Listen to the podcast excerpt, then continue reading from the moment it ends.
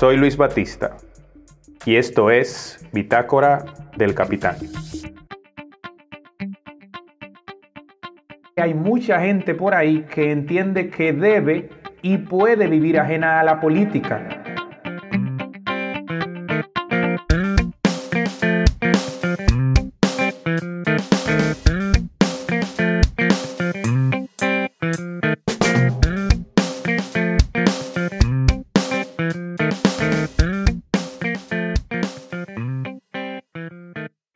Desde que aparecieron las primeras civilizaciones, digamos, las primeras sociedades organizadas y complejas de la historia, con tareas específicas y con categorías definidas, esto es, grupos encargados de dirigir y elaborar la ley, otros grupos encargados de defender el territorio, de producir bienes, de conducir los actos religiosos, etc., las colectividades humanas han sentido la necesidad de establecer unos sistemas de relaciones que le permitan operar y sobrevivir adecuadamente.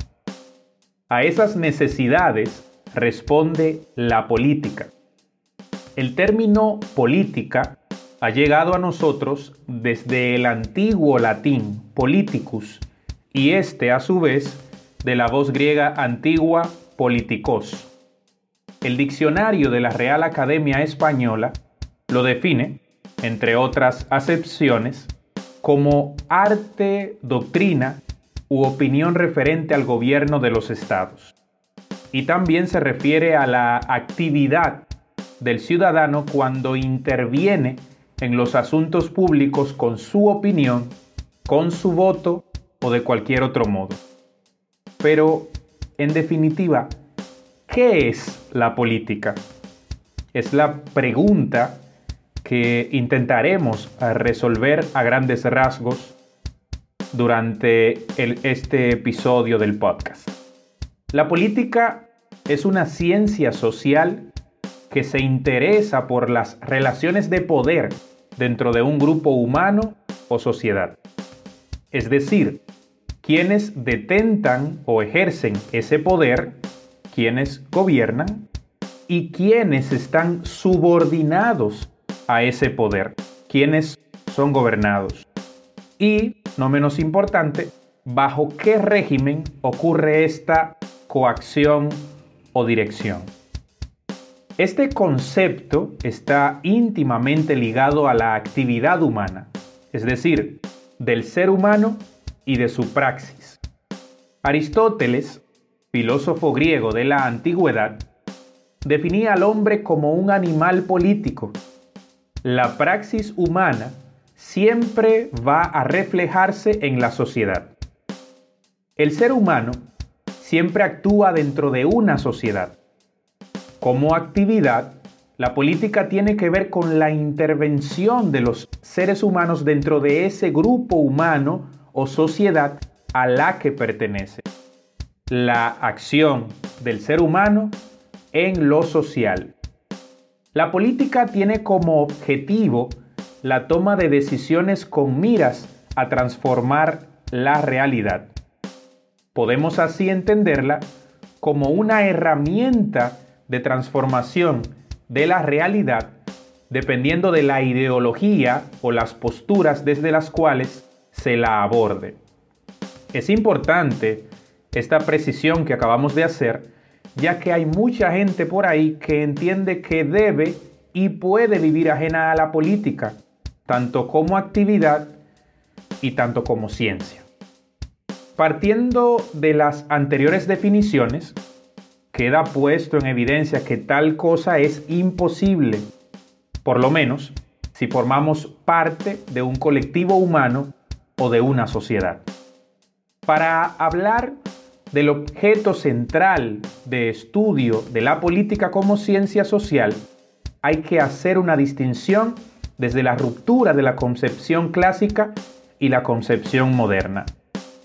En la concepción clásica, es decir, desde los sofistas de la antigua Grecia, que fueron los primeros en interesarse por esta acción humana en lo social, la política era apenas una rama o dependencia de la filosofía como ciencia mater, de la cual emanaban todas las demás formas del saber y del conocimiento.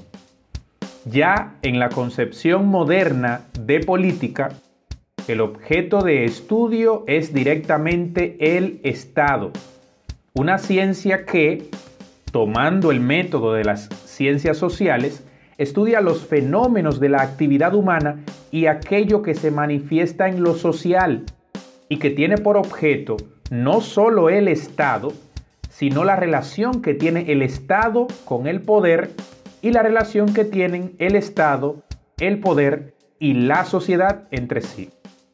Es posible constatar que estos fenómenos y relaciones han de variar dependiendo de la postura ideológica desde las cuales se las aborde, políticamente hablando. Partiendo de esto, es posible definir a las ciencias políticas como un conocimiento determinístico que se basa en leyes generales que se aplican al estudio de los fenómenos sociales y de los fenómenos políticos. Todo fenómeno político se desprende de los fenómenos sociales, ya que es el ser humano mismo en su praxis quien hace la política. Al utilizar el método propio de las ciencias sociales, las ciencias políticas no poseen una teoría general, sino que de alguna manera poseen múltiples enfoques. Son ciencias caracterizadas por un pluralismo teórico en ese sentido. Es importante también compartir algunos conceptos clave de las ciencias políticas.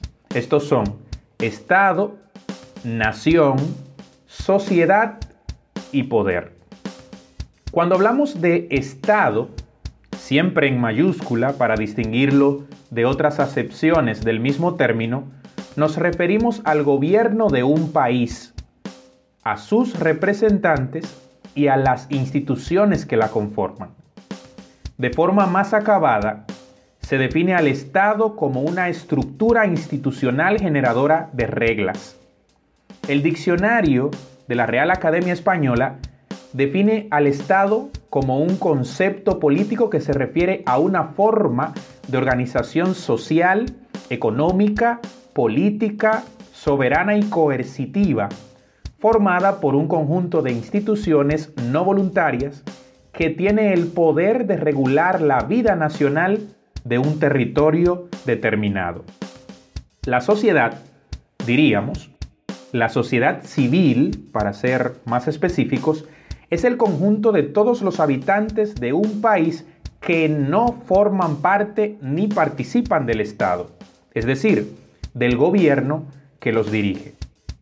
Cuando nos referimos a la nación, nos referimos a la totalidad de los habitantes de un país que comparten un mismo gobierno. Dicho de otro modo, la nación es la suma de Estado y sociedad civil. Pero la nación también es posible abordarla desde dos concepciones que han tenido mucho peso en el devenir histórico de las ciencias políticas. Estas son la concepción voluntarista y la concepción historicista. La concepción voluntarista, de origen francés o jacobino, entiende que el Estado configura a la nación a través de medidas unificadoras. En cambio, la concepción historicista, de origen alemán, entiende a la nación como una comunidad que se une al compartir ciertos aspectos, como la etnia o raza, las tradiciones culturales, el idioma y, sobre todo, una identidad colectiva compartida, legada de generaciones anteriores. Un poco lo que el filósofo alemán Friedrich Hegel llamó en su día el espíritu de los pueblos. Uno de los conceptos fundamentales de las ciencias políticas es el poder, uno de sus objetos centrales de estudio, de hecho. En sentido general, podría definírselo como la capacidad de hacer que otros hagan, explícita o tácitamente. es decir, la capacidad que tengo yo de lograr un efecto en algo deseado. Para Aristóteles, el poder sirve para lograr un objetivo. La considera, o lo consideraba en su día el filósofo griego, como un medio para alcanzar un fin. El poder constituye una relación social de primer orden porque organiza y ordena de alguna manera la sociedad, lo social, las instituciones existentes y la política. De manera que política y poder tienen una relación íntima en este sentido.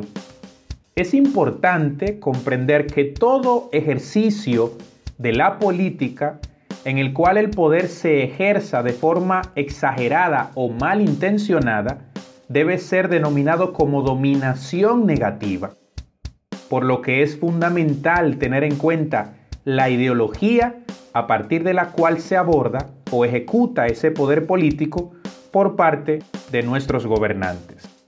Para Max Weber, sociólogo alemán, autor de la teoría de la acción social, existen fundamentalmente tres tipos de dominación. La dominación tradicional, que es aquella en la que los individuos dentro de un colectivo social se someten a obediencia para con sus dirigentes por costumbre. Por ejemplo, la época del feudalismo europeo, la relación que se daba entre el señor feudal y sus vasallos. Existe también lo que es la dominación racional, que es aquella donde la dominación se da en virtud de un estatuto. Por ejemplo, el caso del derecho positivo o la ley escrita. Y tercero, la dominación carismática, que es un concepto bastante llamativo, ya que es aquella dominación en la que se obedece en función de dotes o atributos sobrenaturales, así como también facultades mágicas, revelaciones, heroísmo, poder intelectual, etc. Una especie de fanatismo o emoción personal. Para Weber, el poder político no es más que una relación social. La dominación y el liderazgo siempre van de la mano. Hasta el gobernante más incapaz, en palabras de Weber, es capaz de detentar el poder y hasta recibir obediencia. Todos somos dominados, sostenía, de alguna u otra manera. Para ir concluyendo este episodio, vamos a valorar los diferentes tipos de Estado y formas de gobierno que existen en la actualidad para comprenderlos de mejor manera. Hay que decir que existen muchos tipos de Estado en el mundo, los cuales se pueden clasificar según el sistema o forma de gobierno que poseen. La primera forma de Estado es el Estado unitario, que como su nombre sugiere, es aquel que se rige por un gobierno central que cuenta con plenos poderes sobre todo el territorio nacional. Se trata de un modelo de Estado donde los poderes se concentran en la capital, el Ejecutivo, el Legislativo y el Judicial. En este caso, los departamentos, provincias, municipios, así como otras dependencias, están subordinados al poder central y sus gobernantes y funcionarios son designados por dicho poder. Además, solo existe un ordenamiento jurídico para todo el territorio. Otra forma de Estado es el Estado federal, que está compuesto por varios estados. Estos son soberanos y libres respecto al régimen interior de gobierno, pero están unidos a una entidad federal que conforma el país. En este tipo de estados existe una descentralización política porque las entidades federativas tienen libertades para muchos aspectos. Pienso que el caso más eh, aleccionador de lo que es un Estado federal es el caso de los Estados Unidos de América, un Estado federal donde hay un gobierno central encabezado por Washington, pero que cada uno de los estados que conforman la Unión tienen autonomía jurídica o cierta autonomía jurídica. Por eso vemos que hay estados donde hay acciones penadas por la ley que no necesariamente son penadas en otros estados de la Unión. Pueden promulgar leyes, manejar impuestos y además cuentan con una gran autonomía para tomar decisiones y elegir a sus autoridades. Tienen autonomía tanto judicial como legislativa, aunque siempre sujetándose a la Constitución Federal. También existe el Estado confederado, que comparte muchas características con el Estado federal, ya que también se basa en la unión de uno o más estados. Sin embargo, en este caso, el confederado es mucho más descentralizado, lo que se traduce en mayores libertades. Es un tipo de organización cuyo fin es de carácter defensivo, ya que en él cada estado que lo conforma puede actuar con plena independencia en todos los aspectos. Pero el poder se delega cuando se trata de cuestiones del ámbito internacional. Por último, el Estado compuesto, que corresponde a la unión de uno o varios estados soberanos. Son en esencia las federaciones, las confederaciones y las asociaciones de estados. Esta forma de organización era común en los regímenes monárquicos, donde un solo monarca o rey asumía el gobierno de dos países. Aunque en este caso el poder y la administración siguen siendo independientes en cada uno de los estados. Un ejemplo de esto es la Commonwealth o la Comunidad Británica de Naciones, que está compuesta por Escocia, Inglaterra, Irlanda del Norte, Australia, Belice y Nueva Zelanda. Otra asociación, hoy desaparecida, fue la Unión de Repúblicas Socialistas Soviéticas, o la URSS, la Unión Soviética, de la cual formaban parte hasta 15 repúblicas. Según su estructura de gobierno, pueden presentarse en forma de monarquías, repúblicas, aristocracias y democracias. Las monarquías son una forma de gobierno en el que una familia representa los intereses y la identidad del país bajo el liderazgo de un o una monarca que hace las veces de jefe de Estado. En este sentido, pueden darse en forma de monarquías absolutas, como las que dominaron la Europa del periodo medieval, donde el rey controlaba todos los poderes del Estado, dirigía el país, creaba las leyes, las dictaba y designaba a todos los representantes. Y también en forma de monarquías parlamentarias, que son las que existen en la actualidad. Hay un rey que dirige junto a un presidente o jefe del gobierno, también llamado primer ministro, que es elegido por un parlamento, que tiene mucho poder, dicho sea de paso, ese parlamento, y que ese poder se manifiesta amparado en lo establecido en la constitución de ese país. Por otro lado, la república es una forma de gobierno en el que el máximo representante es el presidente del país, elegido mediante voto popular o parlamentario, para representar los intereses de los ciudadanos durante un periodo previamente establecido por la Constitución. En este caso, existe una clara separación entre los poderes ejecutivo, legislativo y judicial, que busca asegurar un mejor balance en las decisiones públicas y en la vida ciudadana. En las aristocracias, la forma de gobernar el Estado está determinada por un grupo social privilegiado, generalmente con linaje o vínculos históricos con la realeza, que, se supone, tiene las mejores competencias académicas, intelectuales y morales para ejercer tales funciones.